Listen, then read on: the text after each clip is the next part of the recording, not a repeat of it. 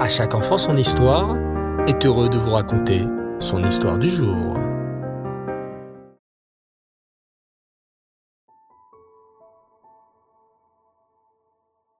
Bonsoir les enfants et Reftov, j'espère que vous allez bien.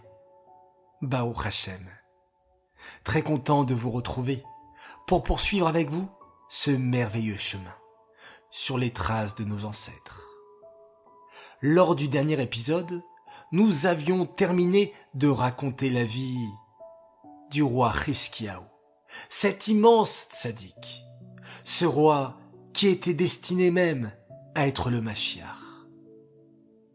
Hélas, son fils, Ménaché, qui remplaça le roi Hiskiaou sur le trône, ne fut pas un tzaddik comme son père. Bien au contraire. Le roi Ménaché fit construire une immense idole à quatre faces et ordonna qu'on l'installe en plein milieu du Beth Amikdash.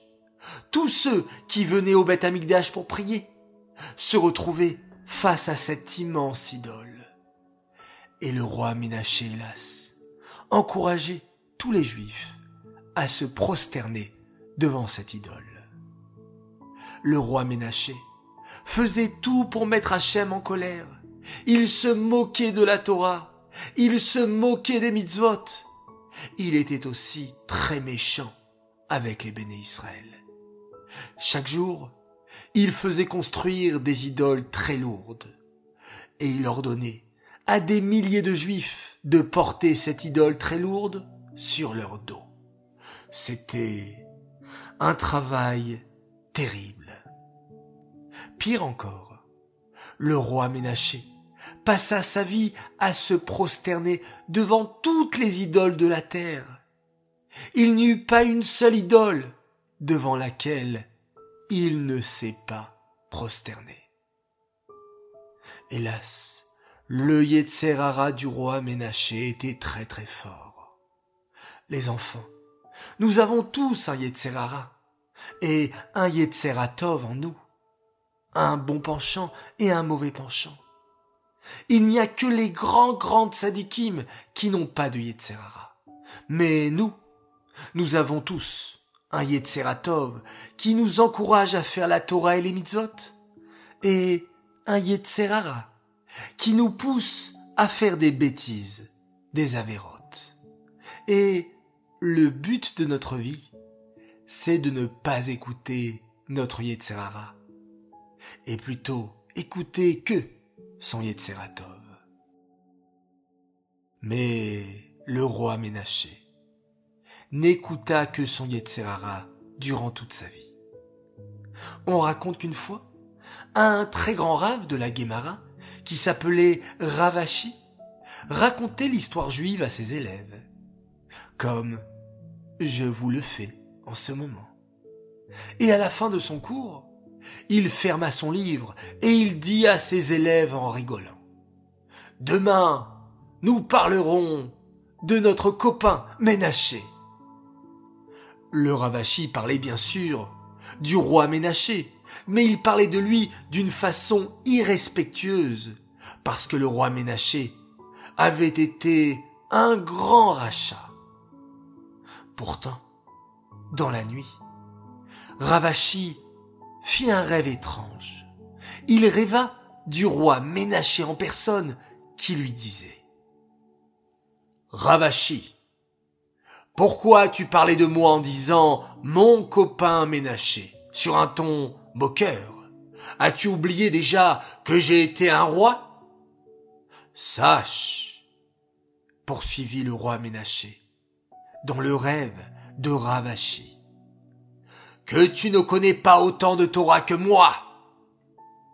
Et, pour le lui montrer, le roi Ménaché posa une question très difficile de Torah au Ravashi.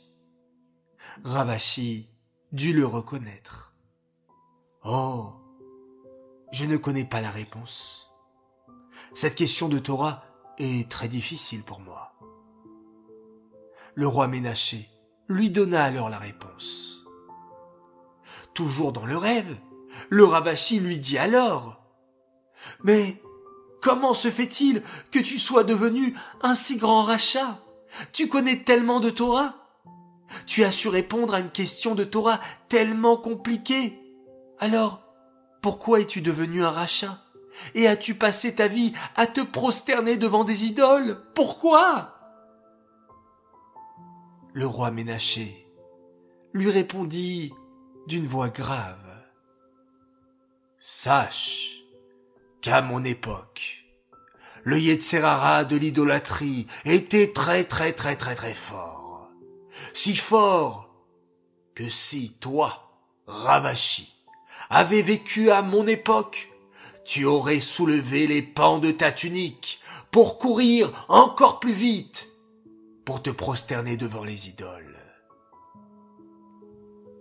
On apprend de là les enfants qu'on ne doit jamais se moquer de quelqu'un qui ne fait pas la Torah et les mitzvot. Peut-être que cette personne ne connaît pas la Torah, qu'elle n'a jamais eu l'occasion de l'étudier, de l'apprendre. Et même si elle connaît la Torah, peut-être que cette personne a un Yetzerara très très fort, plus fort que le nôtre. On doit alors l'aider, l'encourager, à gagner son Yetzerara et à écouter son Yetzeratov.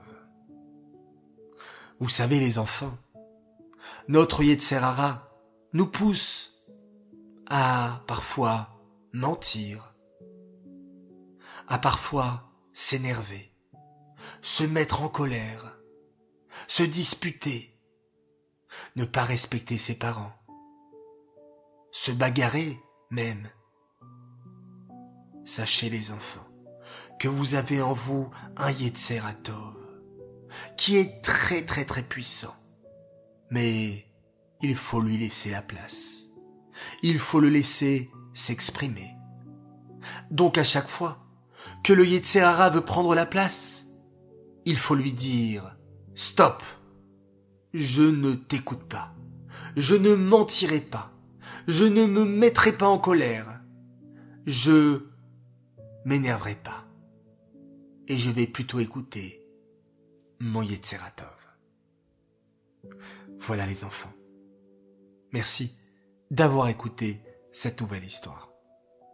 Cette histoire est dédiée les Nishmat, Shoshana Bat Yosef, Aléa Shalom. J'aimerais dédicacer également cette histoire pour des grands fans d'À chaque enfant son histoire.